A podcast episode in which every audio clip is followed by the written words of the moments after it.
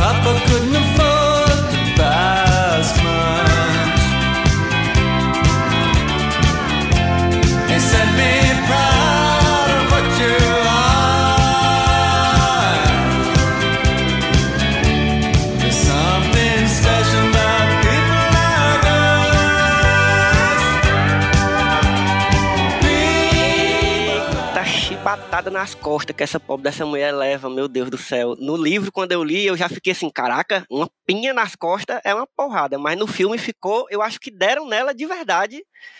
Porque a roncha que fica depois, menina. Minha gente, como é que vocês estão? Eu tô aqui com duas pessoas maravilhosas pra gente fazer mais um episódio daqueles que a gente vai falar sobre a adaptação de um filme, de um livro para filme, que é que são os episódios que eu chamei é, com um rompante de criatividade de adaptação. Uau. É, e aí eu tô aqui novamente com Carla Lima. E aí, Carlinha? Hello, gente. Bom dia, boa tarde, boa noite. Como estamos? E novamente, né, Carla, com essa parceria com o Clube do Livro. Eu não lembro se esse livro ele foi lido no Clube do Livro, acho que não, né? Foi uma leitura paralela. Não, é que eu li esse livro, eu já falava que, assim, Uhum. a Helena Ferrante é uma das minhas autoras favoritas atualmente. E Uhum. eu encho o saco todo mundo pra ver. E aí, quando, a gente- quando eu vi que ia ter um filme pela Netflix e a gente viu que o filme é, provavelmente ia concorrer a Oscar, enfim, seria um filme bom, Uhum. não seria uma merdinha. Aí eu Uhum. acho que acabou despertando esse interesse teu também da gente trazer pra cá. Depois de- É. E tô aqui também com, novamente com ela, Gabi Gonçalves. E aí, Ei. Gabi? Tudo bom, pessoal? Feliz ano novo, né? Aquelas- É verdade. Muito feliz de estar de volta aqui participando. Vai ser tudo.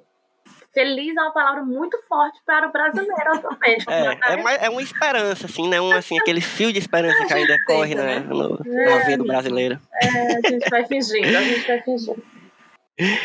E eu, minha gente, sou o Elvio Franklin, sou novamente o host aqui de vocês. Esse aqui é o Só Mais Um Plano de Sequência, que é o podcast de conversa de cinema do site Só Mais Uma Coisa. E hoje vamos falar dessa adaptação que está recebendo muitos elogios, que é A Filha Perdida, filme da Meg Gyllenhaal, que está estreando, ela é uma atriz já né, bem consolidada, está estreando como diretora Minha cunhada, e ela adaptou. É. pra, quem não, pra quem não reconhece esse sobrenome esdrúxulo aí, ela é irmã do Jake Gyllenhaal, né? Que, que é um grande, grande fã de Almodova, como a gente viu recentemente, Sim. que está apresentando para as, as novas gerações aí. Mas é, a Meg, ela decidiu estrear na direção com a adaptação desse livro que é da Helena Ferrante, que as meninas vão falar mais pra frente quem é e, e- e o que mais que a gente conhece sobre a Helena Ferrante. E que eu já jogo logo aqui que é, um, é uma adaptação bem difícil, assim, não é uma coisa... Eu não acho que a Helena Ferrante, como alguns escritores já fazem, alguns escritores mais famosos fazem, que escrevem de uma forma já meio fílmica. Eu não acho que ela escreve de uma forma muito fílmica, assim, que é, é realmente uma coisa que é difícil de adaptar. E também não é a primeira vez que adaptam um material dela, né? Então a gente pode falar também sobre isso na nossa conversa aqui. Mas é isso, estou muito empolgado desde que eu li o livro, porque como Carla falou, né? Eu li o livro exatamente, eu tinha curiosidade por Helena Ferrante, eu nunca tinha lido nada dela. É, ela tem já muitas coisas que são conhecidas, assim, muitos nomes de livros que, que vocês, quando escutarem, né, quem não conhece ela, vai talvez reconhecer o nome, pelo menos, das obras. É, e aí, quando o Carlos falou, né, que ia ter é, a adaptação, É, eu sabia que ia ter o filme, mas não sabia que era adaptação. E o que mais me chamou, na verdade, o que mais me, me animou para ler o livro antes do, do filme foi que o cara falou assim: é bem fininho o livro, no instante tu lê, de uma sentada. Eu fiquei aí, já gosto, já gosto Dá de ler um livro mais né? fininho, assim. É, porque eu, ultimamente eu tô lendo umas coisas muito grossas aí que. E eu tenho um ritmo de leitura muito lento, então. Eu, realmente li assim, rapidinho o livro. Eu li É um assim umas duas semanas. livro que lhe mata, sabe? Acaba É, com a sua É vida verdade. em poucas linhas, entendeu? É assim verdade. É verdade. Eu fiquei, eu fiquei muito surpreso com, com a escrita da, da Helena Ferrante, assim, e... Enfim, falem sobre ela, assim. Vocês sabem, conhecem mais a Helena Ferrante do que eu. Eu quero que vocês falem sobre a experiência de vocês com a leitura dela. É, Começando por Carla. Vai lá, Carlinha. É, eu acho que daqui eu é que leu mais livros dela, né? Porque, assim, ela não tem muitos romances, né? É, ela tem a- a- contos, ela tem algumas outras coisas. E aí dela a gente tem a tetralogia da Amiga Genial, que são quatro livros, né? Que vão contar da infância até a terceira idade de uma personagem e as pessoas do seu bairro. É assim, é, é impecável, é um negócio sem condições. E aí temos A Filha Perdida, é, Dias de Abandono, que a gente leu no clube. E que, meu Deus do céu, Gabi gosta muito desse livro. eu- a minha experiência foi bem difícil. E A Eu Vida Mentirosa. e A Vida Mentirosa dos Adultos, que, a gente, que eu não li ainda, mas que a gente vai ler no Clube do Livro esse ano, hein, galera? Fiquem atentos. Hum, É, bom. E assim, a, a escrita dela sempre foi muito difícil para mim, né? É, é muito agridoce. Por quê? Mas é, é uma coisa que eu gosto. Tanto é que Dias de Abandono foi um livro muito difícil para mim. É, né? O outro livro que a gente leu dela, justamente porque ela faz os personagens muito crus. É, os personagens muito reais, que são personagens cheios de defeitos, de qualidades, são personagens que estão ao tempo todo numa luta na própria cabeça, né, para sustentar seus desejos, para se relacionar. É, ela fala muito de mulheres, de maternidade, né, as relações de, de como ser mulher nesse mundo não é uma coisa fácil. Então, e todas as personagens femininas dela, eu acho que ela faz isso, sabe? Ela mostra personagens que você sente emoções às vezes você quer bater na cabeça da, do personagem, às vezes você quer acolher. Então, acho que isso é, é, é o que me faz mais gostar dela, sabe? Que ela não. É muito cru, né? Uhum. Mas ela é uma escritora italiana e Helena Ferrante é um pseudônimo, não é o nome verdadeiro dela. E aí a. Quem é a Helena Ferrante é toda, né? Tem toda a mística envolvida Isso é um mistério. É um grande mistério, mas a, é, a- ela assistiu ao filme e deu Hum. elogios. Ela gostou, né? Aprovou. Depois ela falou que não imaginava qualquer outra pessoa fazendo a adaptação desse livro. E então é isso, né? Ela é uma italianazinha que acaba com a nossa vida em poucas linhas. É, uma coisa, da- foi uma coisa que eu fiquei muito impressionado, assim, isso que tu falou da, da- das personagens dela. Quando eu li o, A Filha Perdida, é, eu até te falei, eu lembro que eu comentei contigo que eu fiquei impressionado como é, a Leda, que é a protagonista, é uma personagem muito crível.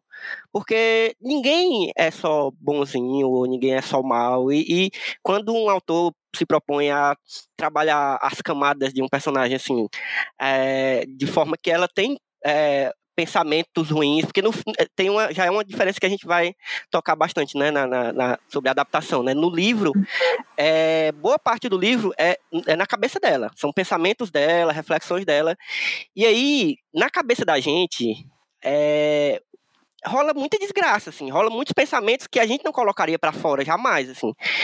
Só que no livro, é, é tanto ela pensa muita coisa, quanto algumas delas às vezes saem, né? E aí pode, pode ser um problema, enfim. Mas. E tu, Gabi? Fala mais sobre o que, que tu já conhece da, da Helena Ferrante, o que, que tu achou do livro e tal.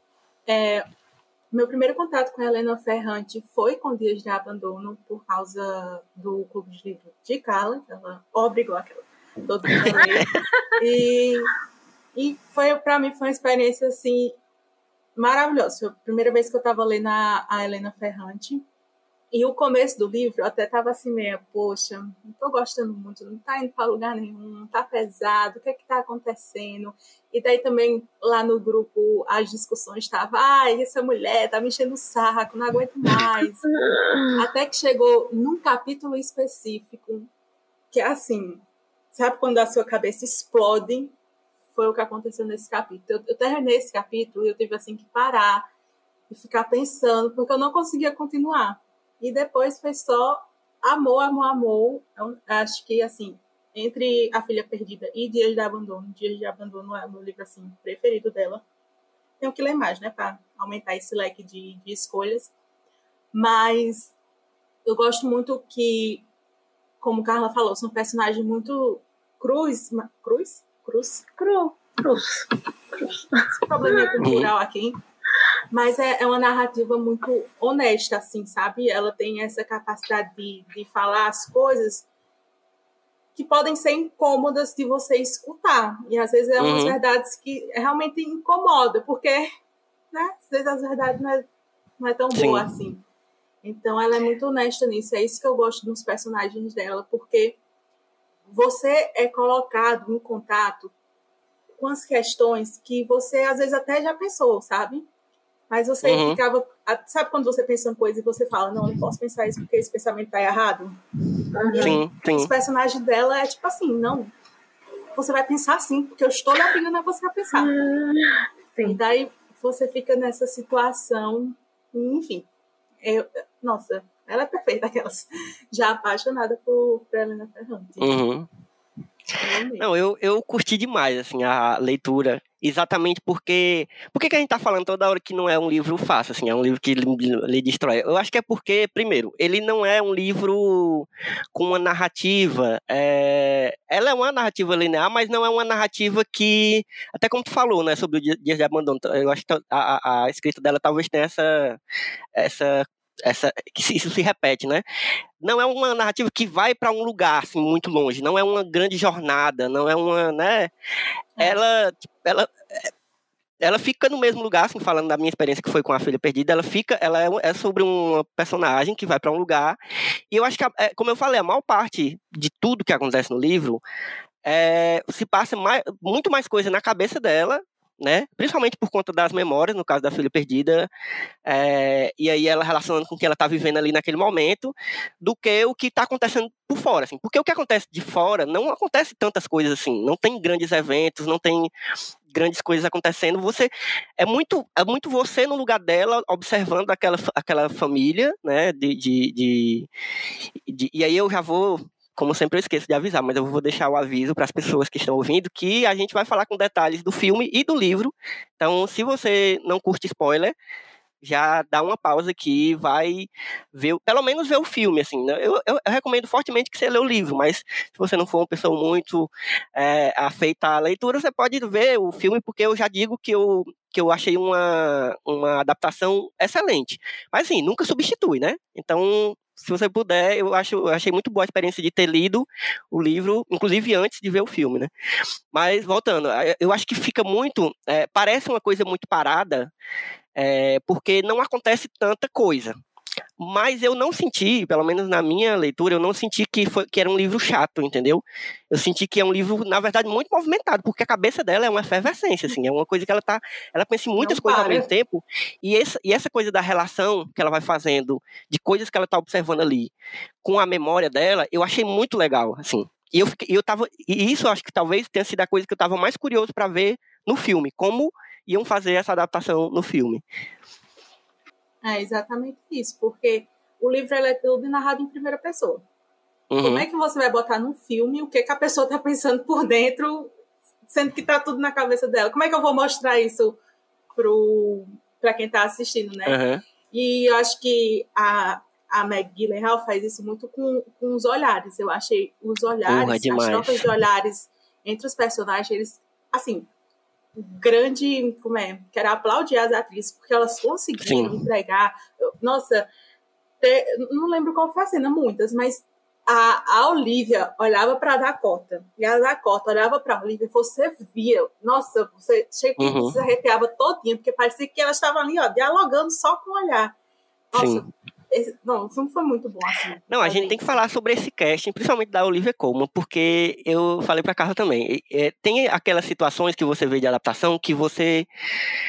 Quando você vê a escolha da, do ator, da atriz pro papel, e você fala assim, cara, eu não consigo imaginar nenhuma outra pessoa interpretando esse papel, assim, foi, é perfeito, é assim, quando se encaixa perfeitamente, e eu acho que a Olivia Colman nesse, ne- eu- quando, eu, quando eu já estava lendo o livro, eu já sabia que ia ser ela a interpretar, eu, e a gente já conhece o trabalho dela, que ela é incrível, e eu fiquei, porra, vai ser bom demais isso aqui, eu já tinha certeza que ia ser bom, e foi melhor do que eu imaginava, assim, Eu cara, essa mulher foi sensacional, a Olivia Colman é, costuma já fazer papéis de pessoas que, né, A detestáveis ao mesmo tempo, é, a gente tem sentimentos, né, tem uma dualidade aí de sentimentos, e eu acho que ela, como a Gabi falou, ela consegue expressar muito isso através do, né, dos olhares, das expressões, sabe? Eu acho que uhum, quando o ator consegue é, entregar o que ele está sentindo ali, por exemplo, se é uma angústia, se é uma felicidade, só através das feições, né? É, eu acho Uhum. que era isso mesmo que o livro precisava, justamente por isso que a gente falou, por o livro ser narrado todo em primeira pessoa, por ter muitos pensamentos e reflexões dela, né? Eu ficava me perguntando também como era que eles que iam conseguir é, tirar do papel e colocar, né, no, em atores. Mas eu acho que em relação realmente o casting é, ajudou demais, assim, em tudo. Uhum. Não, e, e eu tava com muito medo de eles meterem uma narração, assim, porque é uma- a saída mais fácil do cinema para quando tem uma situação assim de ter muita, quando é uma adaptação que tem muita memória ou então muita, muito pensamento, é meter uma narração. O que eu acho que é uma saída que é fácil, mas ao mesmo tempo é muito arriscada. Você vê isso não funcionando em muito filme. Tipo, sabe, você às vezes narrando coisas que você já tá vendo, sabe? É uma coisa que é muito arriscada de fazer, eu acho, assim. E eu tava com muito medo deles, deles resolverem dessa forma. Mas eu fiquei muito feliz que eles não fizeram essa narração, assim, tipo, uma narração. Né? De vez em quando você vê uma. Eu acho que nem tem, assim, coisa de, de tipo voice over, né? Que a gente fala que é a voz dela meio que no pensamento. Não tem isso, né? É, e quando tem, assim, não, não tem, mas quando, tem, quando precisa ter uma coisa da memória, eles vão realmente pro flashback. O que eu Uhum. achei muito acertado também. Então eu acho que, porra, a a Maggie Gyllenhaal se garantiu muito nessa primeira direção dela aí, sabe? Porque ela, ela realmente apostou no- nesse talento da, do, do, do casting, assim, dos atores, de que ela podia é, pegar essa coisa que a Gabi falou, né? Das expressões, dos olhares, e, e funcionou demais, assim. Até o, o Ed Harris também foi uma surpresa pra mim. Eu não sabia que ele tava no elenco. E ele é um ator que eu gosto muito também. Eu achei ele muito foda, muito talentoso. Lembrei muito dele na, naquele filme Mother, né? Mãe do, do, do, do Aronofsky. Não, Lembra dele que ele Nossa, tá. É, ele é o com a Michelle Pfeiffer, É, né? Que ele exatamente. aparece. Sim, Exatamente. E ele é. E, e- e ele faz muito esse papel do. Do cara meio inconveniente, mas ao mesmo tempo eu achei parecido os papéis assim, né? Porque ele é ele- esse cara é inconveniente no, no, na Filha Perdida, porque ele, ela, ele de vez em quando tenta chegar nela assim, inclusive a cena dele deles lá no bar, né, que ele fica tentando meio que puxar uma conversa com ela para mostrar para os amigos que tá, né, meio queixando ela ali, e aí ela ela percebe, ela não sabe se dá abertura ou se fica, né, naquela. Achei muito foda como ela como isso foi adaptado assim. Eu olho Pô, pra eu ele, achei então, incrível a adaptação. Desculpa. É foda. É, e é, no livro tinha uma coisa que a gente sentia que ela flertava um pouco com ele e flertava Uhum. um pouco com o, o cara lá da O menino barraca. jovenzinho, né? É. aham. Isso, tanto é que em dado momento ela vê é, a Dakota. Fe- Eu não lembro o nome dos personagens, acho que era Nina. É Nina, a mãe, Nina, né? É. É a Dakota, é. a Nina beijando esse rapaz, ela se, se sente meio que traída, sabe? É, Uhum. por, por esses sentimentos que ela vai criando ao longo do filme. E ela se sente muito traída, muito angustiada e muito revoltada com isso, sabe? Então, é, Uhum. ela se sente traída tanto pela Nina é, quanto por ele, né? Então, é, Sim. É isso. É, eu, eu, eu acho que a gente pode falar rapidinho de umas coisas que, é, é, que nem, nem são grandes mudanças, mas eu, eu percebi que, como eu tinha acabado de ler o livro e fui ver o filme, né? E acho que vocês também. é, ela, ela adaptou algumas coisas, porque, primeiro, na história, é, a personagem ela é, ela é italiana, né? Ela, ela nasceu em uma cidade da Itália. Florença, eu É, acho. É, exatamente. E aí ela viaja para e, e a, a a cidade que ela viaja, esse litoral, é, é também na Itália, né? No livro. Eu acho que eles adaptaram para Grécia. No, Uhum. é, eu tava em dúvida se eu tinha, se eu- minha memória tava. E aí eles mudaram para ela realmente não ser italiana, porque a Olivia Colman claramente não é italiana, né? Assim, mesmo que ela tente disfarçar o sotaque inglês, ela não, né? Mas eu achei legal porque eles, eles não tentaram forçar algumas coisas, né? Tipo, os sotaques, até o próprio Ed Harris, né? Eles podiam ter colocado um cara italiano mais velhão assim, mas escolheram ele e tal, tipo, e, e, e a- meio que aceitaram que ele, ele é um cara que veio de outro lugar e tá ali há muito tempo e tal, enfim. Mas a, a coisa dela estudar. é, eu lembro que no, no livro, é, a Leda, eu- me, me corrija se eu estiver errado, ela estuda italiano. Ela estuda literatura italiana. Aliás, inglesa, na verdade, inglesa. E no filme, adaptaram para ela, É ela sendo inglesa, né? E estudando é, literatura italiana. italiana. Achei foda essa.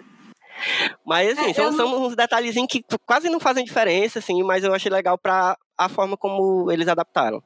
É, eu não, realmente assim, não faz tanta diferença, mas eu sinto que é, a Itália, principalmente Nápoles, é um personagem também dentro da história da Helena, entendeu? Então, Uhum. quando eu vi, quando eu comecei a assistir o filme, que eu vi que o pessoal tava tipo, não, porque eu sou de Boston, perto de, Uhum. sei lá, alguma outra cidade aí americana. É, eu fiquei tipo, ué, não tô entendendo. Tipo assim, realmente, dá pra passar, Sim. mas eu acho que toda essa questão, principalmente porque no livro ela tem uma coisa muito forte com a mãe, né? A Leda tem uma coisa muito forte com a mãe, que, nossa, aquele lugar de onde eu vim, que é Nápoles, e, e daí você sente como isso também afetou e marcou ela na vida adulta. E Aham. daí eu senti essa falta de ter essa presença italiana nesse sentido, entendeu? Uhum. Assim como um personagem secundário para construir Uhum. A base da história. Eu imagino que a Helena Ferrante seja de Nápoles, porque é, todos os livros dela se passam, né? Tem alguma Uhum. coisa que passa aí por Nápoles, principalmente Amiga Genial, né? Que é, são quatro livros, e Nápoles também é um personagem. É o personagem principal, sabe? É o lugar de onde eles vieram e as pessoas que sonhavam em sair dali, né? Então é sempre, ela tem sempre essa relação é, ela sempre traz essa abordagem de, de mulheres sendo mães, né? E a- as diversas formas de serem mãe e nada a ver com aquele sonho de mãe perfeita que, sabe, maior amor do mundo. Uhum. Ela tem muito isso e tem muito Nápoles em todas as histórias dela, sabe? A relação dos personagens com com esse lugar. Uhum. Então, concordo com o Gabi, mas eu não. Pra mim não fez é, diferença, sabe? Assim, eu achei ok. Eu acho que, que talvez tenha uma coisa que possa pegar aí, não que tenha sido uma coisa que tenha prejudicado o filme, mas é, que é, assim, culturalmente falando, as pessoas em lugares diferentes tratam essa questão da maternidade e do, e do local feminino de formas diferentes. Então, tipo, faz para mim eu acho que deve fazer bastante diferença para quem conhece mais essa coisa da família italiana ou de descendência italiana enfim. Quem tem mais, mais essa proximidade talvez tenha percebido mais essa essa diferença que a Gabi está falando assim de, de talvez se fosse uma um, um, filme italiano mesmo, entendeu? Assim, tipo, com pessoas é, tanto, italianas, tanto na equipe quanto na, no, nos papéis, né? Nas, nos, nas atuações, eu acho que te, faria uma diferença, assim. E aí, no caso, até no, no, no, caso da Amiga Genial, a série, Carla, ela é italiana mesmo, né? Eu, se eu não me engano. Ela, tipo, é, é uma série italiana da HBO. É, então, né? então eu acho que deve, deve fazer uma diferença. Se fosse uma galera americana adaptando, seria outra coisa. Sim, a Amiga Genial tem a série, que tá indo pra terceira temporada, eu já tenho a terceira temporada, enfim, cada temporada é sobre um dos livros. Eu ainda Uhum. não assisti porque eu tava esperando terminar a tetralogia e eu tomei o ano passado inteiro, porque não, a escrita da Helena Ferrante é muito difícil, assim. É, não é um negócio que você lê assim, ah, vou do, ler de uma vez. É, Exatamente, é difícil, é uma leitura difícil. E então eu li, eu acho que eu vi o primeiro episódio, e aí todos os atores são italianos, é, Uhum, é claramente, tanto em feições, você vê, né, do, uhum. pelo rosto e tudo mais, e pelo sotaque, e a série é falada em italiano e tudo mais. Então, é, inclusive coisa é uma assim- grande série da HBO, hein? Atenção, assista. É, inclusive, esse negócio do italiano, é, eu não lembro muito bem, mas eu sei que Nápoles meio que é uma outra cultura. Tipo, você tem a cultura, é, sei lá, de Roma, essas coisas, mas se você vai descendo e chega em Nápoles, é tanto que ela até às vezes meio no livro ela tem que falar, falou em dialeto, porque é como se o italiano de Nápoles Sim. fosse um italiano meio diferente, né? Então tem Uhum. essa, essas questões culturais dentro da própria Itália que também traz essas dificuldades para os personagens, né? E daí Sim, eu estava lembrando que a Helena Ferrante, inclusive vocês sabem como é que se pronuncia o nome dela em italiano. Não. Não, gente. Eu, eu, eu sei um monte de gente, né? E tem uma menina que eu sei que ela é italiana e ela ama a Helena Ferrante. Daí toda vida que É. ela fala, ela sempre fala a Helena Ferrante. Aí eu fico, Ferrante. nossa, Helena Ferrante. Acho, acho incrível. Mas é sentido. um pseudônimo, é, a Helena, e al- alguns jornais italianos fizeram aquela famosa investigação, né? Hum, E Uhum. foram seguir, seguir, segue o dinheiro que você acha. E daí eles chegaram no nome que é da escritora e tradutora Anita Radia. Aí o povo ficou, hum, será que é? Aí ela, não sou. Só que o povo ficou falando, eu acho que é, porque, enfim, ela é casada com também um outro escritor. Gente, vou contar aqui essa história. ela é casada, ela é casada, com a Anita Raja é casada com o Dominique Starnone. Dominique Stardone escreveu o livro Laços, que conta a história, também em primeira pessoa, de um cara que abandona a família e deixa a esposa com seus dois filhos. Hum, fica uma sinopse familiar com dias de abandono. Olha. E daí as pessoas sempre, os críticos literários sempre fizeram essa comparação, porque Dias de Abandono acompanha a mulher, que é abandonada, e a visão Uhum. dela de tudo. Já em Laços é o homem contando toda essa sua experiência de abandonar a mulher e os filhos. Então fica como se fosse um, um complemento assim. Aham. Claro que os personagens mudam e tudo, tá, e tudo mais, mas você consegue pegar algumas similar, similares, enfim, coisas similares. De- enfim. Aí as pessoas ficaram, hum, será que a Helena Ferrante não é a Anitta Raja? E o Domenico Starnone juntos? Ou será que a a Helena Ferrante Caraca. é o Domenico Starnone? Ou, enfim, Nossa. confusão. Não, se eu Mas Helena Ferrante for um homem, eu vou, a minha vida vai acabar. eu acho, acho que não tem Acho difícil condições da Helena ser, ser um homem. Não tem condições. É. É uma mulher. Eu já botei isso na cabeça. Se é a Anitta, eu não sei, mas vem aí, né? Quem sabe um dia. É. Eu, go- eu gosto dessas, dessas teorias de, do, do mundo da literatura, do mundo do cinema, porque, porque sempre fazem muito sentido, né? Sim, não, as fics são ótimas. É, voltando rapidamente para a questão que a gente estava falando do, do corpo, das expressões, né, do, dos, Uhum. personagens, eu fiquei lembrando que no, no livro ela falava muito sobre a dinâmica da Nina com a Lena, que é a Uhum. filha, e a, a Nani, que é a boneca.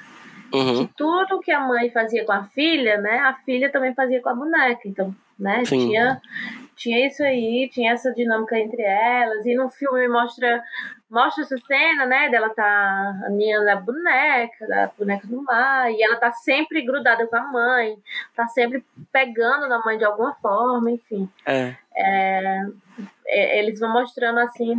Eu achei muito sutil isso que eles foram colocando, sabe? Dessa relação da menina com a boneca. Eu achei E foda história da como. boneca, eu fiquei, meu Deus do céu, a mulher tocou uma boneca. Não, é engraçado, quando eu comecei a ler, eu não. eu- né, foi a primeira coisa que eu li da Ana Ferrante, eu não sabia como é que, pra onde ia essa escrita dela, assim, o estilo dela e tal. Eu, eu tinha certeza que essa coisa da boneca, isso acontece bem na primeira, na primeira parte do, do, no- do, do livro, né? E eu fiquei pensando, ah, isso é uma, uma, uma coisa que aconteceu e que vai se resolver ali. Eu não imaginava que aquilo ia ser uma grande, um grande mote, entendeu? Assim, pra, Aham. pra desencadear várias coisas, assim. Eu fiquei, pô, isso vai sustentar até o fim, esse negócio da boneca. Cara, eu fiquei impressionado, porque eu acho que também foi outra coisa que eu comentei com o Carlos. É uma coisa que a gente fica surpreso, sabe por quê? Porque isso, esse tipo de atitude maluca, assim, impensável, coisa que você faz sem pensar, isso dificilmente é, é apresentado na ficção. Tanto em literatura quanto em filme. Você não vê os personagens fazendo coisas que no mundo real isso, isso acontece, gente. Sabe? Isso, tipo, você faz coisas que nem você consegue explicar por que você fez, entendeu? E isso não Hum. é interessante para a ficção. A ficção ela, ela, ela exige, meio que exige, que você tenha uma atitude mais racional por parte dos personagens, entendeu? E eu acho que isso foi que me surpreendeu no caso da, de- do que a Leda faz no livro, né? E no filme também, mas quando eu tava lendo o livro, que é de, porra, isso que é uma coisa. Por que, que essa mulher fez isso? Tipo, nem ela sabe por que, que ela fez isso. Só que no fim, você consegue entender, assim, no fim, conforme vai, ela vai apresentando as memórias dela, você vai começar a entender por que, que ela fez isso. Por mais que seja uma atitude maluca, que não, né, mas você vai entendendo que com a relação dela com a mãe dela e com as filhas dela e com a maternidade e com a feminilidade, tudo isso tem a ver com, com isso dela, desse simples atitude louca de ela ter roubado a boneca da menina, né? Não é só um boneca, não é, pelos, não é só pelos 20 centavos. Não é? A boneca é só um elemento que Uhum. comporta, né, todas essas lembranças e todas essas dificuldades. Porque tu começa o livro você fica, meu Deus, por que, que essa senhora roubou uma boneca de uma criança? Uhum. né? Mas aí, é, quando vai... Cara, e assim, acho que uma das partes mais é, incríveis do livro pra mim é quando ela vai contar a história dela, né? Que ela abandonou. Larguei Sim. minhas filhas, fui embora, deixei com o pai e fui embora, sabe? É, eu fiquei pensando é, em como seria também, né, essa retratação dessa, porque eu acho que essa é uma parte muito importante, é uma angústia que a personagem carrega, né, é, é uma coisa que sempre volta para ela, que não é bem resolvida, que a causa angústia, que causa é, é, essas impulsividades que, né, que ela acaba cometendo, enfim, eu acho que Uhum. tudo é bagunçado e- dentro, de- dentro dela por essa Uhum. questão do abandono. Sim, isso foi foda demais. Pra... E, e, assim, a minha percepção, falando como homem, sobre essa coisa do abandono dela, né? Isso é uma coisa que homens fazem, né? Que pais fazem. Isso, isso acontece a todo momento por, por parte de pais e, e, tipo, a gente já é tão natural que a gente fica, porra, foda, né? Mais um né, pai ausente, mais um pai acabando.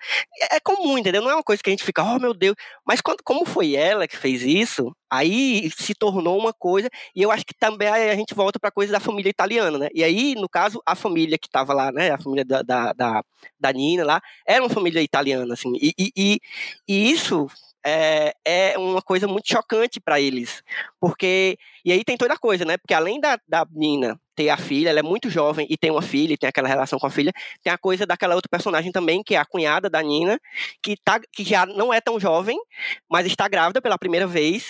E aí rola até uma. uma, uma eu, eu, gosto muito dessa personagem, da, da, da, cunhada da Nina. Não lembro o nome dela agora. Assim, eu gosto é. no sentido não de, de, simpatizar com ela, mas de, dela como personagem, entendeu?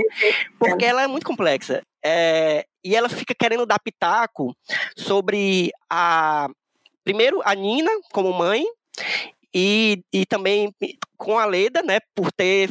Até antes mesmo dela saber que a Leda deixou a, a, a, família, ela fica querendo pitaco, sendo que ela nunca foi mãe, assim, tipo, ela está, vai ser mãe, ela está sendo, começando a ser mãe, mas ao mesmo tempo, provavelmente, conhecendo o pouco que a gente sabe das famílias italianas, ela meio que também foi mãe, assim, porque é, uma, é aquelas famílias muito grandes que é, um vai criando, a tia vai criando também o sobrinho, junto com, sabe, aquela coisa de, e que é uma Lá coisa também que no Brasil rola muito, exatamente. família italiana? Exatamente. Não, mas isso é muito comum no Brasil, eu já vi muitas pessoas falando, é, muita gente que tem contato com essa cultura italiana, de falando como no Brasil também tem, a gente tem essa proximidade de, de, da forma como o núcleo familiar é construído, assim, que é todo mundo um grande, um grande grupo, né? Ah e eu mesmo, por por exemplo, eu não, não, não, sou muito acostumado com isso. Por mais que minhas famílias sejam gigantes, assim, tanto parte de mãe quanto parte de pai, eu sempre sou uma pessoa que sou vista como uma pessoa que tá meio que de fora, porque eu não me acostumo com.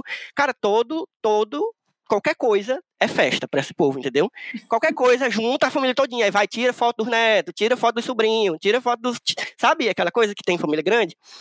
E eu fiquei pensando, assim, dessas relações familiares e, e voltando para as coisas do, do, abandono, assim, foi uma coisa que talvez seja a que mais tenha me puxado para refletir sobre como ela se culpava muito, né, por, por ter feito, por ter deixado a família e como, como deve ter sido uma decisão que assim como o roubo da boneca, né, tenha sido uma coisa que ela teve que fazer de repente, porque senão ela não faria nunca, assim, ela fez e pronto, e, e foi isso, assim, só que depois ela teve que lidar com as consequências, enfim, achei muito, muito doido, assim, e, e, e tenho que também ressaltar o quanto a escolha da, da atriz, que faz ela jovem, foi muito foda. Que eu gosto uhum. muito daquela atriz, que é a. Deixa eu lembrar o nome dela aqui, eu sempre esqueço o nome dela. Jessie a Jessie Buckley. Cara, ela é sensacional também, assim, eu achei, eu também não sabia que essa é ela que ia fazer a Leda Jovem, e fiquei maravilhado, assim, acho que foi perfeito também, porque não, é difícil esse papel. Que agonia, uhum. entendeu? Criança gritando, pendurada no teto, a outra uhum. puxando o braço, entendeu? E é, são coisas que não são mostradas quando você fala em ser mãe, né? Ser mãe parece é. que é um paraíso, parece aquele panfleto do, das Testamentos de Jeová. De, sabe? Parece que é assim a maternidade, as pessoas esquecem. E assim, existe um apagamento da mulher enquanto mãe, entendeu? De uhum. ser, além de mãe, ela também é outra, ela é também é uma outra coisa, ela também é outras coisas. É, uhum. É, e os desejos dela, delas não são voltados, os desejos dessa mãe não são voltados apenas para a criança, entendeu? É, existem outras coisas, né? E a, a personagem, pelo que dá para aparecer, ela é, não era o desejo dela virar dona de uma casa, dona de casa e mãe, entendeu? Ela tinha outras uhum. coisas, ela tinha outras pretensões, ela tinha outros sonhos que acabaram sendo apagados por causa das crianças, porque o pai também não, né? O pai era a pessoa que fazia nada, emprestava. Exatamente. Chega em casa à noite, ah, boa noite, dá um beijo aqui, acha que tá cumprindo seu papel de pai. Enquanto ela que ficava enlouquecida, né? Assim, sem conseguir fazer qualquer outra coisa é, uhum. que não fosse ser sugada pela, por ser mãe, né? Então, eu acho que é, isso é uma questão muito boa, assim, do livro, principalmente do livro, eu acho, e eu gosto da, eu gosto da cena quando elas estão na loja, que a, a, a, que é a, tia, a prima, sei lá, é, é a cunhada a, da, da... A cunhada, uhum. pronto, a cunhada que tá grávida, fala alguma coisa e a Olivia como dá uma resposta nela, sabe? Tipo, minha filha, mas você não é mãe ainda. É, é.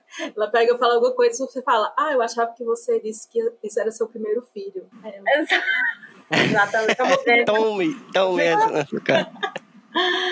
Mas é, é, realmente isso. Eu acho as cenas do, do flashback, assim, não precisa dizer nada. É só mostrar aquela cena, sabe? Assim, que uhum. você consegue enxergar toda a dor, todo o cansaço, a menina chorando, mãe, dá um beijo no meu dedo, e a mãe só olhando da menina. E a menina chorando, me dá um beijo, me dá um beijo. E ela, pelo amor de Deus. Se essa menina não parar de gritar, eu vou fazer, eu vou cometer um crime de ódio, entendeu? Exatamente É foda. Não, é, vocês acham que esse esse é o tema. Se existe um tema, se é que existe um tema central na história, tanto no livro quanto no filme, vocês acham que essa coisa. O que é o tema central? É a maternidade? É, é a forma como a gente lida com, né, com, com essa coisa da maternidade, o que é mais, assim, porque tem muita coisa, eu acho que, eu, eu já respondendo por mim, assim, não é, eu acho que esse é um dos temas centrais. Acho que tem mais coisa aí que, que mais outras camadas que, que a história aborda. Mas eu acho que esse seja um tema, um tema, claramente um tema central, né? Eu acho que é difícil, assim, mas eu consigo enxergar duas coisas que são impactantes para mim, mas aí eu já vou estar tá falando na, enveredada pela psicanálise, tá, minha gente? Então, mas aí é que é bom, aí é que é bom, era isso aí que eu tava querendo puxar de ti faz tempo. Aí vocês me Não, então, é, é, acho que tem muito disso que eu falei com vocês já sobre o apagamento da mulher. É como se ela deixasse de existir e virasse apenas a função materna, entendeu? a Uhum. função materna e dar tudo que é demandado pelos filhos, sabe? Então tem, Sim. tem isso e tem esses pedidos não elaborados dos, dos filhos, sabe? Quando a filha pede para dar um beijo na ferida dela, é, não é pelo beijo na ferida dela, mas é, né, por, por, por Uhum. alguma, por alguma, sei lá, por algum sentimento, é, sabe, por alguma troca, por alguma importância, para a mãe olhar para ela, sabe, olhar, olhar nos olhos dela. é, enquanto sujeito que está ali em crescimento, então existe muito desses pedidos não bem elaborados e também tem a da Nina, não, da Lena, né? Quando perde a boneca, que fica enlouquecendo, gritando, Que é. gritando, gritando. Meu Deus, a menina fica com febre, fica doente. Porque... Não, e o pior é que eu acredito que isso rola mesmo, assim, essa, esse tipo de, de coisa. é que A infância é um negócio muito louco que a gente não consegue entender ainda. Pois é, e como a, a boneca para ela representava conseguir fazer as mesmas coisas que a mãe fazia com ela, é, mais uma vez é um pedido né, que não fica muito claro da, da filha. A, a criança ter perdido a boneca para ela, entendeu? Foi ter perdido uma coisa muito mais que uma boneca, uma, uma coisa que era parte dela é, e que fazia parte de- dessa dinâmica entre, a- entre a mãe dela ela e a Uhum. boneca, né? Uhum. Então eu acho que assim, é, esse filme se passa muito pelo apagamento da mulher, né? Enquanto mulher e de- das crianças, as demandas que as crianças, né, vão, é, vão pedindo e que não são bem elaboradas porque são crianças, né? E enfim, é isso. Uhum. É isso. Cabe a gente lidar com isso, né? É, Tentar entender esses, esses pedidos sem. Enfim. Uhum. exatamente, exatamente. Não, e é Mas porque. Elvio é, tudo bem que Elvio é homem, mas ele tem filho, sabe, criança, Uhum. e eu acho que ele já passou por isso de é, desistirem pedidos é, desproporcionais, né? da- Não, é, é- tem uma hora que você se acostuma, assim, falando como pai, e, e, obviamente, né, é bem diferente, assim, também a relação, a relação de mãe e filho, pai e filho, mas, e, e, e também como eu sou, eu não, eu não moro com a mãe do meu filho, então, tipo, quando eu sou pai, sou eu e ele, e quando ela é mãe, é ela e ele, entendeu? Dificilmente a gente tá os três juntos, mas sempre tem, e, e eu já sou bem acostumada, tanto que eu nem consigo exatamente dizer um, um- uma- alguma coisa, mas, tipo, sempre tem alguma coisa que você não consegue entender exatamente o que que tem além daquele pedido. É como o cara falou, né? Quando você, ela pede para beijar o, a- o, o corte, não é para beijar, entendeu? Não é um negócio, é, é quase uma coisa mais simbólica, né? E tem muito simbolismo dentro da relação pai filho, mãe filho. Tem muita coisa assim que porque a criança ela não sabe, por mais que a gente tenha que é, valorizar, tenha que não não possa, como é que chama aquela palavra? É, achar que a criança não sabe. Ela, a criança ela é muito. é, é, às vezes a gente subestima né, a, a, a Uhum. criança, assim, como ser humano. Mas ela é um ser humano, ela está ali em desenvolvimento, mas ela sabe, ela consegue desenvolver coisas na cabeça que vai muito além do que a gente imagina. Mas, ao mesmo tempo, ela não consegue muitas vezes expressar. Então, tem coisa que. Cara, tem, tem resposta que eu dou pra Eric que é só assim, tipo, não sei. E você tem que aceitar que eu não sei lhe dar essa resposta, sabe? E ele fica indignado, mas ele também é um, é um aprendizado para ele, entendeu? Ao mesmo tempo que também é para mim, de, de eu dizer, eu, eu posso dizer para ele que não sei certas coisas. Eu não preciso inventar uma história, como muitos pais fazem, né? Assim, tipo, mas é uma coisa que você vai descobrindo na, na vivência. Então, tipo, é, enfim, tem, muitas, tem, muita, tem muito simbolismo. Acho que essa é uma mensagem importante para que o filme traz e que eu, eu me, identifiquei, me identifiquei também como pai. Assim. Tem muita coisa que está ali na. Não está no racional, entendeu? Não está no campo do racional da relação de pai e filho. E eu acho que, que no filme e no livro a gente consegue perceber isso muito bem. Como é complexa essa, essa relação. E eu, e eu ia falar: olha que a gente nem pegou muito a, a fase das filhas dela adolescentes, porque isso tem mais no livro, né? É, tem no livro. tipo, dela, do- da comunicação, como é difícil com, das filhas, dela com as filhas, principalmente depois do abandono, né? Depois- o abandono, acho que é até forte a gente falar que, que é uma- não deixa de ser um abandono, mas assim, né? Não, não é exatamente. Ela foi seguir a vida dela e, enfim, arrumou o jeito dela. Tive um tempo aí das crianças. É, Um hiato, assim, um hiato. é, Realmente, mas assim, e- eu fiquei pensando como também é importante, e isso, isso a gente vê mais nos livros, né? A, como as filhas, que são bem diferentes, ela fala bastante dessas filhas, como também é, essa, essa ação dela realmente vai impactar na vida das filhas, né? De uma forma, porque enfim, é, é, isso não é uma coisa comum de acontecer. A mãe e dizer, olha, é isso, vocês vão ficar aí com o pai de vocês e eu vou aqui seguir minha vida, entendeu? Eu fiquei me lembrando muito, já tô inclusive queimando pauta do, do momento que tem a ver lá no fim, né? Mas eu tenho que falar logo, porque eu fiquei me lembrando muito, eu não sei se, se Gabi viu, eu sei que Carla viu, que é cenas de um casamento, né? Série recente Nossa, da, senhora, da. HBO, é, que é uma adaptação também de uma, de uma série antiga do Bergman, né? E que tem um pouco dessa relação. Eles, eles falam um pouco dessa coisa de, de- de filho, até porque. É, enfim, não vou também dar spoiler. A gente pode dar spoiler de A Filha Perdida, mas não vamos dar spoiler de outras coisas. Mas, enfim, o o- a série também trata um pouco dessa coisa, dessa inversão. E é uma coisa que essa nova versão mudou da versão antiga, né? Porque isso não é um spoiler, é uma coisa que tá nos trailers, enfim, eu vou dar um pequeno. Mas no, na versão nova, o, a mãe também meio que deixa o pai com a casa e com, né, ela vai também seguir a vida dela, porque ela encontra um novo caminho lá para a vida dela, decide seguir um novo caminho. E vai se embora. E aí a filha, eu acho que é uma filha deles, nem aparece, assim, visualmente, eu acho que nem aparece na, na série. Mas ela tá ali a todo momento porque ela faz parte do, enfim, da dinâmica. Eu fiquei me lembrando, quando eu, quando eu li A Filha Perdida e assisti o filme, fiquei me lembrando também dessa.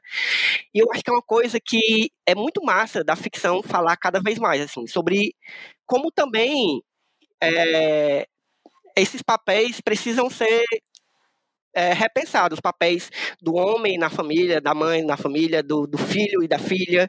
Enfim, isso é uma coisa que eu penso diariamente, porque eu tenho um filho agora e eu não quero que meu filho seja um. que, que tipo, se aproveite o mínimo possível do, do, do- da sociedade patriarcal, que eu já me aproveito muito, mas tô, tô sempre tentando. Porra, eu tenho. Por que, que eu não posso lavar a louça? Eu quero que meu filho nem, nem precise pensar sobre isso, entendeu? Porque ele, ele é uma pessoa que pode lavar a louça como qualquer uma. Não precisava ser uma menina, sabe? Isso é uma coisa que minha mãe já reforça e eu já tenho que entender, sabe? Então, enfim, esse, esse filme, essa história, me fez viajar, assim, nessa, principalmente por, essa- por conta disso, de eu ser pai, né, e também ter... E aí eu fiquei também me colocando no lugar da mãe do meu filho, assim, como, porque ela é uma mãe que também a gente divide, né, a, a, a, a, guarda meio que, assim, mas ela também, quando tá com ele, tá só ela, tá ela sozinha, e ela tem uma grande dificuldade, eu tenho a minha mãe, assim, eu moro ainda com a minha mãe, mas que me ajuda, mas ela não, ela tá morando só, enfim, me fez pensar muita coisa sobre a minha vida, esse filme, sabe? E eu acho que aí- é E é pequeno, que é hein? massa. Então, e eu acho que quando uma história, tanto do, do livro quanto do filme, faz a gente viajar nessa loucura da nossa própria pessoalidade, eu acho que aí é onde tá a beleza do negócio, entendeu? Assim, porque tem filme que a gente assiste que passa direto e que é isso, é uma diversão e beleza. Esse não é um filme que passa direto, assim. Não é um filme, não é um livro que passa direto. Você vai ficar pensando sobre ele vários dias ainda e vai voltar, enfim. Porra, enfim, foda demais. É, é exatamente, é uma coisa assim, até de você também, se você encontrar uma outra mãe, né? Porque uma coisa que eu lembro que tinha no livro, ela falando de que tinha uma amiga dela, a Leda, né? Falando que tinha uma amiga dela, que sempre quando saíam, alugava as filhas dela. E brincava com as filhas, e as filhas adoravam, e não sei o que, e ela ficava com raiva daquilo, porque depois a- a- as filhas só tinham essas memórias boas com essa mulher né? Uhum. E, e você imaginar que é realmente isso, porque você no papel de mãe, você tem que dar amor, mas, mas também você tem que impor limites, né? E essa parte de impor limites é sempre difícil porque nem sempre é agradável você dizer, ó, você não pode fazer isso, tá, criança? Porque não pode, é errado. E a criança, não, mas eu quero, eu quero, eu quero fazer. E você tem que explicar, não. E daí gera, gera aquele desconforto. Ué, mas você não é minha mãe, você não me sustentar ama. É. Sustentar Uhum. isso, né? De tipo, da criança ficar frustrada e triste, chorando, e você ter que sustentar. Eu acho Você que essa é, uma, é, é É, difícil. tipo, e daí chega qualquer outra pessoa e fala, não, vou brincar com seus filhos, e brinca, e faz aquele negócio, aquela algazarra toda. E, e eu, nossa, eu fiquei assim pensando, isso aí pegou muito, eu fiquei pensando, meu Deus, quantas vezes eu não já vi gente fazendo isso? É, Sabe, com os filhos dos outros? Não, deixa que eu levo. A pessoa tá almoçando, fica, fica quieto, criança. Aí outra pessoa pega e fala, não, deixa que eu brinco, deixa que eu levo. Sabe, assim, meio que Uhum. não sei explicar como foi a sensação que eu tive em relação a isso, mas, enfim. E Eu depois é tem um pouco, cobrança que Gabi. vai pra mãe. Foi. É, eu pensei um pouco na questão que a gente falou já do pai, que o pai chega lá no fim do dia já, onde, quando tudo já aconteceu, e aí ele vive só os momentos bons, Isso, tranquilos e pronto. ótimos com Uhum, a criança, né? E É, fica pra, sobra para essa mãe tudo que é de ruim, que é justamente isso, de impor os limites, de ter regra, de dizer não, de, sabe, não responder à demanda ou desejo da criança e sobra por tudo isso pra eu acho que essa relação de mãe com filho é mais complicada, por, tão complicada e complexa por causa disso, né? Até também no livro, é, a Leda fala como as filhas cobravam coisas que meio que era sem sentido. Ah, se eu tenho um seio pequeno, foi porque você deu esse seio pequeno. E a minha irmã tem seio grande porque você deu seio grande para ela. Sempre, sabe, assim, uma- esse- Uhum. essas cobranças, assim, que umas cobranças meio loucas, mas que pega, né, nessa relação, acho bem. Sim, sim. E eu acho Bem que a gente, enquanto filho, filha, não sei pra ela, mas a gente, enquanto filha, é, tem, tem. Gente, assim, leia esse livro e vá fazer análise, vá pra terapia.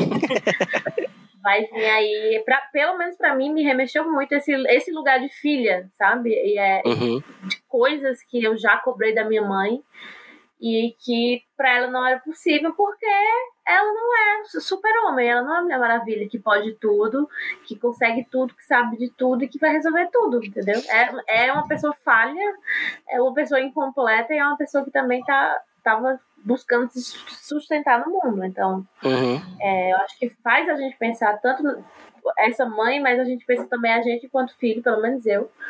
É, às vezes de algumas coisas que, meu Deus, por que, que eu fazia isso? Por que, né? Porque é verdade, cara.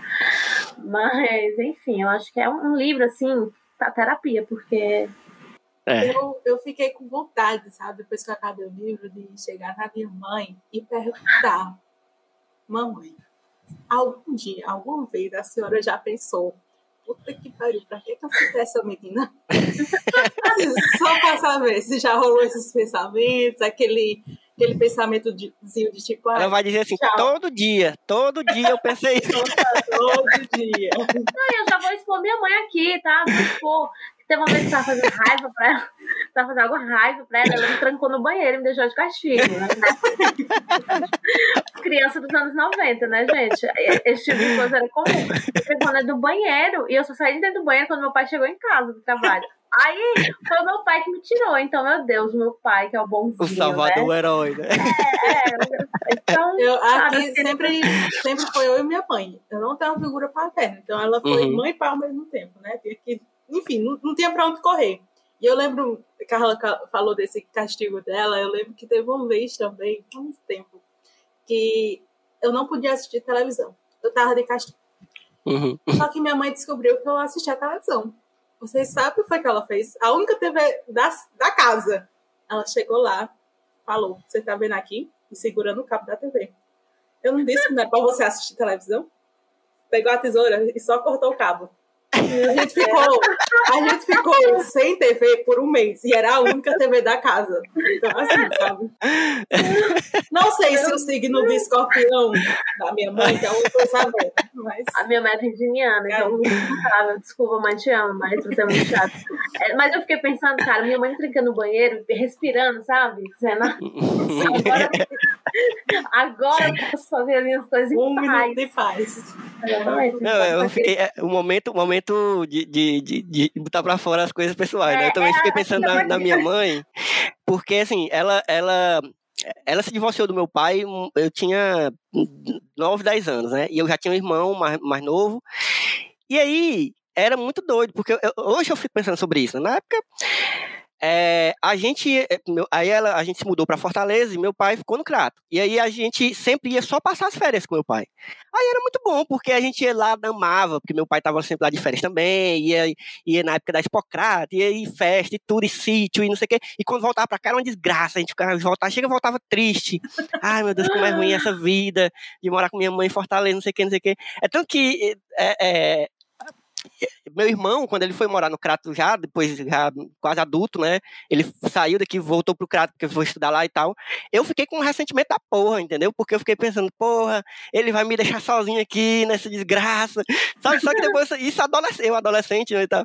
E aí, depois é que você vai refletindo porra, você imagina o que, que se passava na cabeça da minha mãe, né? Assim, de, de, de ter que ser essa, de ter que ser mãe, enquanto com meu pai, que, que inclusive foi uma separação meu, meu é, é, é, meio de briga mesmo, assim, de tipo, não foi fácil. E aí ela tem que aceitar, eu achando, eu e meu irmão achando que era muito bom nas férias, que a gente ia lá pro pai e quando voltava era um sabe? É como muito doido você meu pensar sobre então isso hoje. vão, vão lá morar com eles, vão. Exatamente. No fim, vocês passam uma semana. Exatamente, né? Os, palavras ditas por todas as mães, né? Porque as mães elas recebem um caderninho. Quando... É, é o, o manual, né? O manual, é verdade. É, manual. então eu acho, que, eu acho que o melhor desse livro e do filme, assim, é, são, são temáticas difíceis, mas a gente acaba é, Uhum. se perguntando, né? Porra, eu enquanto. Aí você vê assim, quando lê, lê os livros da Lana Ferrante, gente, é assim, jamais terei filhos, nunca na minha vida. Não, é assim, tô de boa, tá ótimo assim, querida. Já, já- você já fica estéreo, assim. Terminou ler o livro, não. É, filho. Automaticamente. é. Acabou. É anticoncepcional os livros. E tem uma frase no livro que eu acho bem, que eu achei bem bonita, que ela. Acho que é a Leda que fala, não lembro agora que ela pega e fala desse jeito. O que é uma mãe se não uma filha que brinca? E eu fiquei, tipo, pensando nessa frase, cara. Foda. Aí me lembrou a relação da, da Lena com a boneca. Também Uhum. era uma relação de, de, de passar, né? O que ela tava.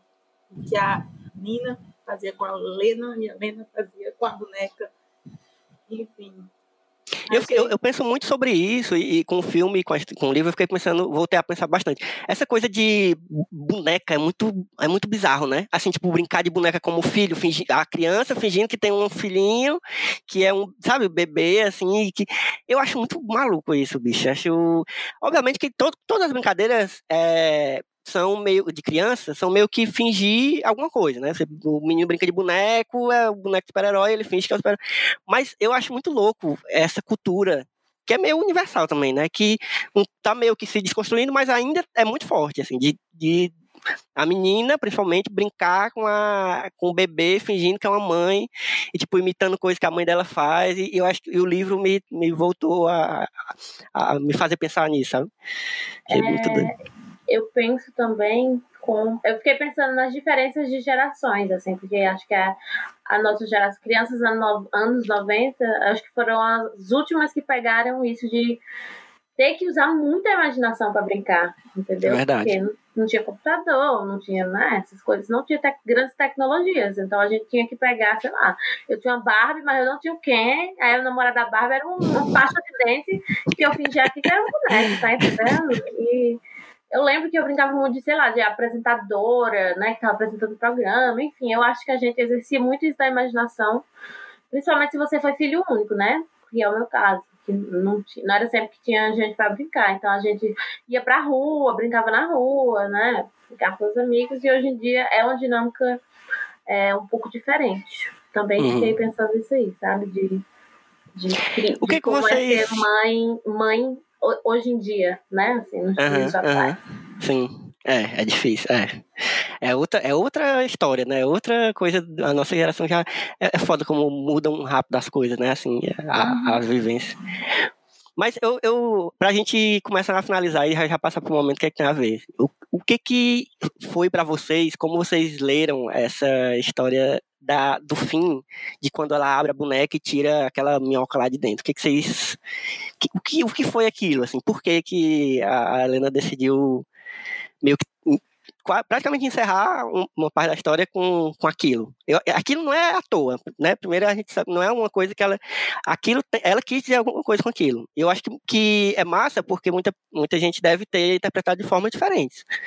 Como é que vocês viram Eu, aquilo? eu, eu acho assim que desde o começo, ela chegando lá na casa que ela alugou, tem aquele momento que ela olha as frutas tão lindas e depois Verdade. ela volta e as frutas por baixo, por cima tava bonita e por baixo já tava podre.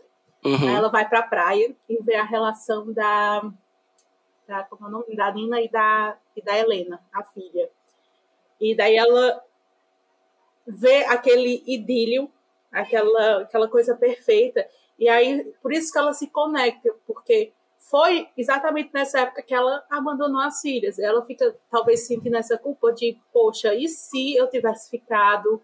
E é é exatamente essa essa culpa que ela fica sempre voltando e voltando e voltando. E eu acho até que o, o roubo da boneca tem um pouco disso também, de tentar recuperar algo que já se perdeu. E depois Sim. ela tentando é, ajeitar a boneca, tentando tirar os, os arranhos, as, as marcas de caneta que a boneca É. tinha, lavando ela. E, e, não sei, acho que a questão da minhoca é mais uma coisa de que, tipo, cara, as coisas são tão bonitas assim. Pode ser bonita por fora, mas sempre tem alguma Por de- coisa por aham. dentro que, que não vai, que, enfim, não vai ser perfeito nunca. Eu acho que é quando ela entende isso que ela, poxa, cara, eu tenho que me contentar com aquilo que eu fiz. Vai ter É é consequências, possível. obviamente. é o que é possível, entendeu? Isso ali Uhum. é o que é possível. A questão da boneca também, que ela criou essa, é, essa relação com a Nina, né? Ela teve aquela sintonia e isso foi destruído também por causa da porra da boneca, sabe? Então, assim, foram escolhas, as escolhas têm consequências, sabe? E aí não tem mais como voltar atrás. A boneca já não é mais o que era antes, sabe? A boneca já não tem mais esse papel Uhum. sei lá, de, de quando ela levou e quando esse impulso dela de pegar a boneca já não significa mais ela devolver a boneca a essa altura do campeonato não não significa que as coisas vão, né, tá tudo bem. Vão, Então, vão se resolver, né? Isso. É. Eu, eu gosto muito quando as histórias, tanto em filmes quanto em livros, trazem essas. Que, que é claramente simbólico, mas não é óbvio, assim, não é. Sabe, não é um símbolo muito fácil de você. Cada pessoa que leu aquela história todinha, ou que assistiu todo o filme, eu acho que vai ver uma nuance diferente daquele simbolismo ali. É, Tem muita coisa ali. Eu nem sei dizer exatamente o que foi que eu.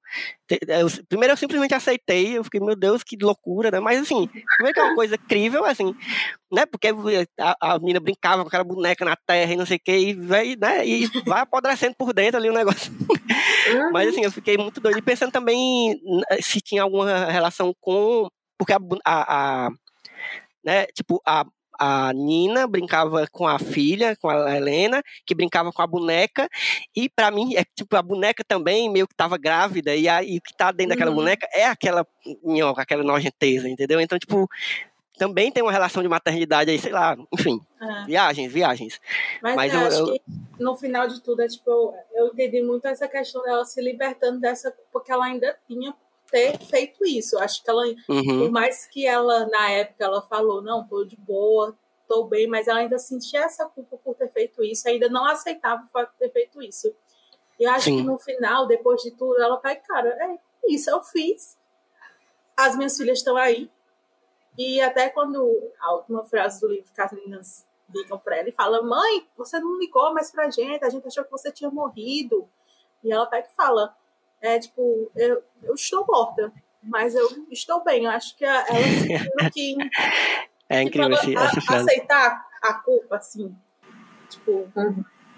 sabe, pegar Uhum. pra ela e não fazer mais mal. Eu- enfim, Sim. muito isso, assim, dela finalmente fazendo as pazes com os seus demônios. É. Que livro, né, minha gente? Que história, que filme também, que adaptação. Enfim, achei. Todos os prêmios que vierem aí vão ser merecidos para esse filme. Então, espero que ganhe muita coisa aí, que chame muita atenção. Espero que a Meg continue dirigindo coisas fodas, assim, porque ela já é uma atriz muito foda. É, e, e, enfim, curti demais essa primeira experiência Será dela a como diretora. Ferrante vai estar na premiação do Oscar, por exemplo? E existe, eu acho que tem zero chance. Mas, enfim, gente, vamos passando pro nosso, né, para finalizar pro nosso momento, o que é que tem a ver, que é um momento onde a gente vai relembrar coisas é, que a gente pensou durante é, o filme, enquanto a gente estava vendo o filme, pode ser outro livro, pode ser outro filme, pode ser série, pode ser. Enfim, algumas coisas a gente já falou durante a conversa, mas se tiver alguma coisa, não precisa ser exatamente uma coisa que tenha uma relação direta, mas alguma coisa que você lembrou. Né? Não precisa também ser uma indicação boa, pode ser uma coisa que você lembrou, mas nem, nem não necessariamente você quer indicar para as pessoas, né? Mas algum de vocês quer começar? Tem alguma coisa já na, no gatilho? Tem carro. É, eu posso. É, então, tem algumas coisas. Tem um livro que eu li recentemente, no clube, quem diria, é, que chama O Impulso. É, que é Ashley alguma coisa, a escritora, não lembro, também só conheço esse livro dela. E também vai trazer essa temática de uma visão de maternidade diferente, é uma relação entre mãe e mães e filhas, tem a personagem principal, que tem uma filha, mas aí também é contada a história da mãe dela e da avó dela, entendeu? Então, como foi passada essa relação materna de geração para geração Uhum. e tudo que envolve. Gente, é maravilhoso, assim, é. Meu Deus do céu. Muito bom. É, Também eu vou ter que indicar, precisamos falar sobre o Kevin, né? Porque, Oh, foda. porque tá aí nadando no mesmo assunto. Tem o livro também que eu ainda não li, mas tá na minha lista dos Sou muito curioso para ler o livro. que quero ler esse Eu li ano. outro livro da mesma, a- da mesma autora que não tem nada a ver a história, é completamente diferente, chama A Olha. Nova República. E eu amei esse livro, mas eu, tô, eu sempre fui muito curioso para ler o. Precisando falar sobre Mas Kevin. vamos de ler, precisamos falar sobre Kevin pra gente vir aqui falar mais, passar mais meia hora falando. Falar da Mas- adaptação também, né? Exatamente. É, que também foi uma escolha perfeita de personagem, meu Deus do céu. Mas Verdade. enfim, precisamos falar sobre Kevin, que também vai tratar dessa questão da maternidade, né, da figura materna, da figura paterna, né, desses, desses relacionamentos, como é que acontece, e de uma pessoa que não queria ser mãe, tá? Não Uhum. era da vontade dela, não, enfim. É, mais um filme que eu vou indicar é Madres Paralelas, do Ah, eu Almodóvar, tava só esperando se tu não ia falar. que é o novo filme dele, é o mais recente, que tá, sei lá, foi em dezembro, novembro, dezembro, que é que o filme lançou. Uhum. E dá pra vocês acharem aí. Eu acho que ele vai entrar na Netflix. Eu acho que a Netflix comprou o direito de exibição e, e tenho quase certeza que vai entrar em breve. Ah, é, vai estrear agora em janeiro. Verdade. Então, esperem aí na Netflix, gente. É, E assim, Vem tem a aí. Penelope Cruz. Tem, tem a Penelope Cruz, né? Que eu preciso falar alguma coisa, não preciso. Mas enfim, que vai falar também sobre duas mães, né? E a vida, as vidas delas se encontram aí em algum momento, que eu não vou dizer qual é. E coisas acontecem. É, a gente vai ver essa relação de maternidade, principalmente da Penélope Cruz, mas também da outra personagem, né? E, e como é que elas se envolvem a partir da maternidade. Show. Por último, Filmão. eu vou indicar. Tem um coisa ainda, brincando. Ah, eu- Ah, esse filme, eu falei esse filme, essa semana eu tenho minha terapeuta, jornalista, estava de férias. Ela que me aguarda essa semana. que vai ser todos os livros que eu li enquanto ela estava de férias, eu vou estar para falar. Mas é a última coisa que eu vou indicar, que é um podcast que é muito bom e que se chama Meu Inconsciente Coletivo, que eu acho que é da Amo. Folha de São Paulo, que é um podcast da Tati Bernardi, onde é, todo episódio ela tá com um psicanalista diferente e eles vão discutir sobre alguns assuntos. E várias vezes ela fala sobre essa questão da feminilidade, da, de ser mãe, Da de maternidade, ser é. mulher. E aí é Ela tem var... é, é legal porque ela tem várias questões com a, com a mãe dela e agora ela é mãe também, né? Recente, tipo, meio que recente. Aí ela tá sempre ela. falando sobre as... É muito, é muito interessante. Eu amo eu só aquela não mulher. tive filho, eu só não tive filho, mas eu sou igual a ela, louca, igual a ela, entendeu? Eu gosto muito porque ela é muito autêntica, entendeu? Sim. É, ela tem muitas questões que às vezes a gente acha que só a gente tem, sabe? E é bacana a gente acompanhando isso. E é como se a gente ouvisse uma pequena sessãozinha ali de terapia e são discussões muito boas. É assim, obra-prima de podcast. Então essas são Eu as amo. diquinhas. E aí, Gabi, tem alguma coisa? Antes que Carla lembre de outra coisa aí. É, em questão que eu, quando eu estava lendo, eu me lembrei muito do livro Ao Farol, da Virginia Woolf, é, porque tem muito essa questão de do interior do personagem, sabe? Que exatamente não acontece nada do lado de fora. Nada, nada, nada, Uhum. nada, nada.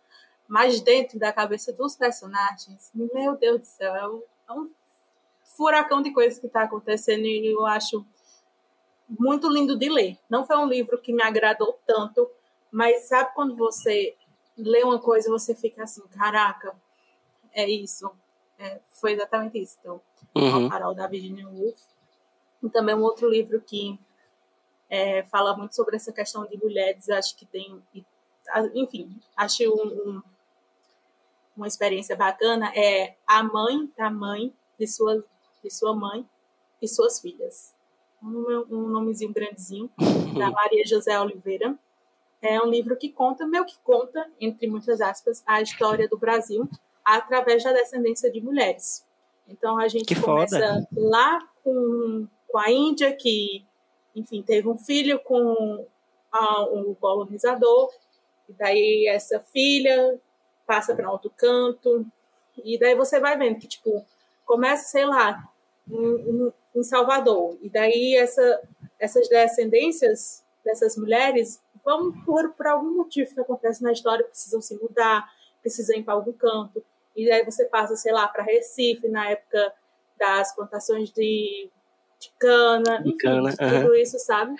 E aí vai para o Rio de Janeiro, na época do Império, e você vai acompanhando elas e um pouquinho é, ao fundo um pouco da, da história do Brasil. E acho muito interessante essa, essa proposta, porque, enfim, pega essas mulheres e como elas, como cada uma delas viveram no seu tempo, né? E acho que é isso, aquelas. Eu, eu fiquei interessadíssimo nesse, nesse último aí, eu até anotei aqui. Amo esse livro. É, gente, o meu, o que, é que tem a ver, vão ser dois também. Vão ser dois filmes é, que não necessariamente tratam sobre relação de, de maternidade e tal, mas eu, eu realmente lembrei é, dos dois quando eu estava assistindo A Filha Perdida. Um deles, é, eu achei o clima do filme muito parecido, porque também é uma história que é de, de férias, de um pessoal que vai passar umas férias numa, numa casa, e aí são poucos personagens é, no filme, mas que começa a rolar uma, um conflito, meio uma tensão meio sexual, meio, sabe? Que é um filme que se chama. Em português, é um, eu, ficou horrível o nome em português, mas é Um Mergulho no Passado. Que é uma adaptação de um outro filme que eu acho que é francês. Eu nunca assisti o original. Mas é uma história muito é, íntima, assim, também, que é dirigido pelo cara que dirigiu Me Chame Pelo Seu Nome, que é o Luca Guadagnino, que é italiano, é, e que é com a Tilda Swinton. Ol- Olha o elenco desse, desse filme. Tem a Tilda Swinton e, a, e o Ralph Fiennes.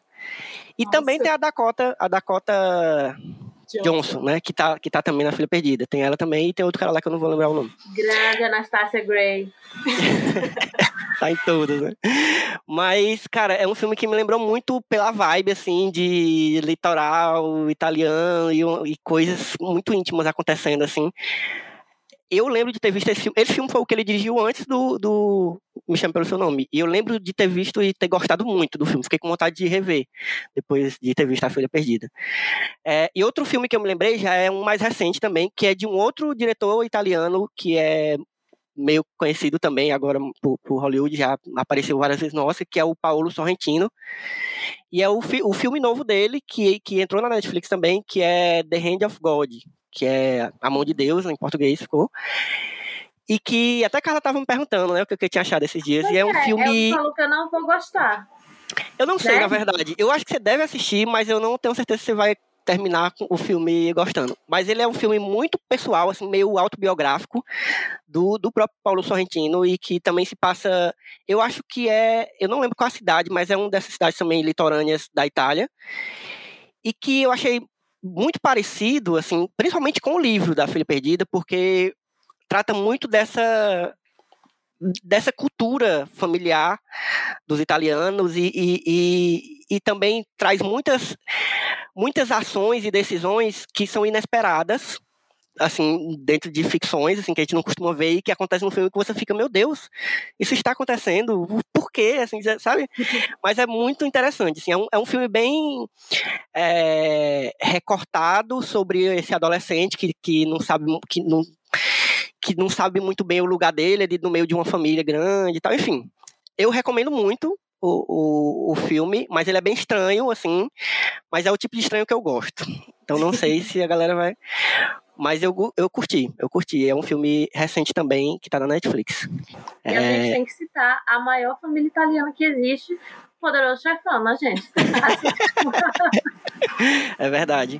Inclusive, eu, eu, eu, sempre falo, eu, eu assisti o Poder Chefão um milhão de vezes, o que eu mais gosto é o primeiro. E eu amo, amo toda aquela primeira sequência do casamento. Eu acho. Eu, eu revejo, às vezes, só aquela sequência ali, sabe? Do casamento e da, da festança. tá? Caraca, aquilo é Ah, gênio, gênio, genial, genial. E eu vou deixar meu disclaimer aqui que eu nunca li o Poder Chefão, então já fica aí mais uma. Olha aí, Nunca li. eu li, hein? O livro é bom, hein? Então fica aí para minhas metas de leitura de até 2025 eu lerei o Poder Chefão. Mas é isso, gente. Foi, como sempre, muito bom conversar sobre, sobre filmes com vocês, sobre livros, especialmente esse, esse que foi uma sessão de terapia que, né, falando de coisas né, pessoais, mas é- eu acho que é sempre muito bom, porque, como eu falei, né, filmes que trazem essas, esse tipo de reflexão na gente, é, e livros também, são, para mim, são sempre os melhores, assim, porque é uma coisa que vai além da simples diversão, que que também não, não julgo quando é um filme ou um livro que só é para divertir mesmo, mas quando é um livro que faz você ficar assim, sabe, vários dias, vários meses, às vezes anos pensando sobre, sobre essas reflexões, eu acho que é sempre melhor, assim, eu, eu gosto. Até quando, quando faz a gente se sentir mal, eu acho que é bom, sabe, porque faz a gente se sentir mal, mas faz a gente pensar sobre coisas que normalmente a gente não pensaria, sabe?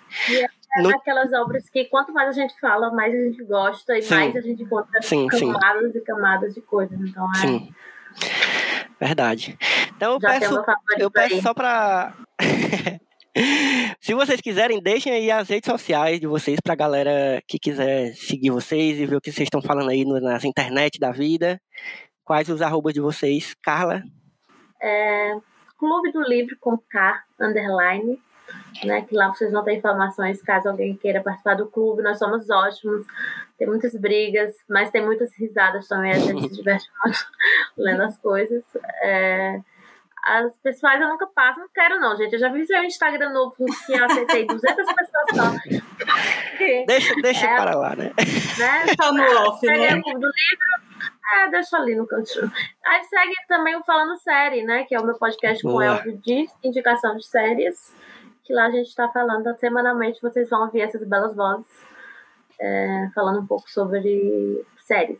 E é isso. Gabi, diga lá seus arrobas, onde é que a gente se encontra. Pode me encontrar no Twitter, tá? Arroba The Witch Gabi, a bruxa Gabi, a bruxinha. É, e também me sigam no Letterboxd, que agora eu tenho minha conta lá, porque esse ano vem aí o Boa! ano cinéfilo. E daí eu fiz lá minhas cores para botar os filmes. Eu acho, não sei se- como é que você procura lá, se procura por nome ou pelo uso. Eu acho que o meu uso é Gabi A-H. Eu acho que é isso. Se não for, enfim, vocês que lutem. Mas é isso. Se não for, pergunta lá no Twitter, que ela É. manda o link. E ela- Quando isso. Mas eu também, agora eu também quero passar no Letterboxd, tá? Que é Horny, com H, H-O-E-N-E, Audrey. Com Y no final e um underline. Meu Deus do céu, coisa difícil. Mas é isso, Horny É Audrey. bom, eu amo, eu amo Letterboxd. Eu, eu, Eu eu acho que talvez é, seja a rede social que eu mais uso atualmente. eu gostei disso. Ano passado eu fiz uma, uma 2021, uma lista, e fui acrescentando todos os filmes que eu ia vendo. Que aí depois eu gosto de dar uma olhada, né? De como foi o ano, de quais Uhum. foram os filmes que eu gostei mais. E 2022, já comecei também a fazer a lista, né? Já tivemos filmes vistos e é isso. Boa. Fica- Gente, me siga também no Letterboxd. Eu acho que se botar Elvio Franklin lá vai aparecer. É, e nas redes sociais, tanto no Instagram quanto no Twitter, arroba Elvio Franklin. Que você vai ver eu falando várias, vários nadas lá, vários nadas com nadas.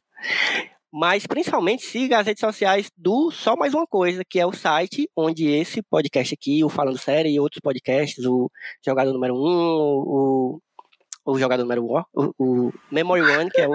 É porque eu falei o user do, do Senna, que é o, o Aham. host do, do Memory One. É, enfim, vários podcasts lá, a gente vai ter mais novidades esse ano aí, vamos, vamos ficar atento. Você vai seguir arroba site Smook, tanto no Twitter quanto no Instagram, que aí você vai ficar vendo o que está saindo, o que está rolando lá de crítica. Inclusive tem já texto de Carla Lima lá no site sobre a filha perdida, então você já pode ir lá conferir. Eu vou deixar o link também no, na descrição desse, desse post. E é isso, gente. Obrigado, meninas, mais uma vez. Foi bom demais. A gente se encontra, a gente combina ver qual vai ser a nossa, pró a nossa próxima né, dessa série adaptação aí. É, A gente tá lendo agora no Clube do Livro Viagem ao Centro da Terra e tem aquele filme, grande filme, Viagem ao Centro da Terra com o Brandon Fraser, que a gente pode fazer. Eu amo esse filme. Não, Natália a já tava que falando lá que, que, que, que dois ama que esse filme que. Exatamente, que The tem o The Rock. Exatamente, que eu acho incrível você Rock. colocar o The Rock num filme sobre centro da Terra. Eu acho uma grande piada da- do destino, mas eu, acho, eu amo esse fato. Ai, meu Deus, agora que eu entendi a piada. Gabi ao vivo. vendo a- Ai, meu Deus, ridículo. Ai, Mas veja, gente, o Clube do Livro agora ele se dividiu. A gente também tem a, a parte do Clube do Livro que lê só thriller, suspense, terror. Meu Deus, essa mulher não descansa nunca. Não, gente, assim, eu, sou, eu sou a desempregada que mais faz coisa nesse Brasil. É sério, Paulo Guedes, por favor. Faça É. alguma coisa. Pelo amor de Deus, fazer alguma coisa. Mas a gente tá lendo Silêncios Inocentes, que era pra eu estar lendo, porque esse vale um. É, eu, tô- Né, eu, vou, eu vou tentar. Não vou prometer, mas quem sabe vem aí um, um episódio sobre O Silêncio dos Inocentes, que é um livro que eu já li há muito tempo, mas tenho vontade de reler. E é um filme que eu sou completamente apaixonado também. Enfim, Não, gente, né? vamos, vamos deixar esse talvez venha aí, né? mas é isso, gente. Um cheiro e até a próxima sessão. Falou! Beijos. Beijo.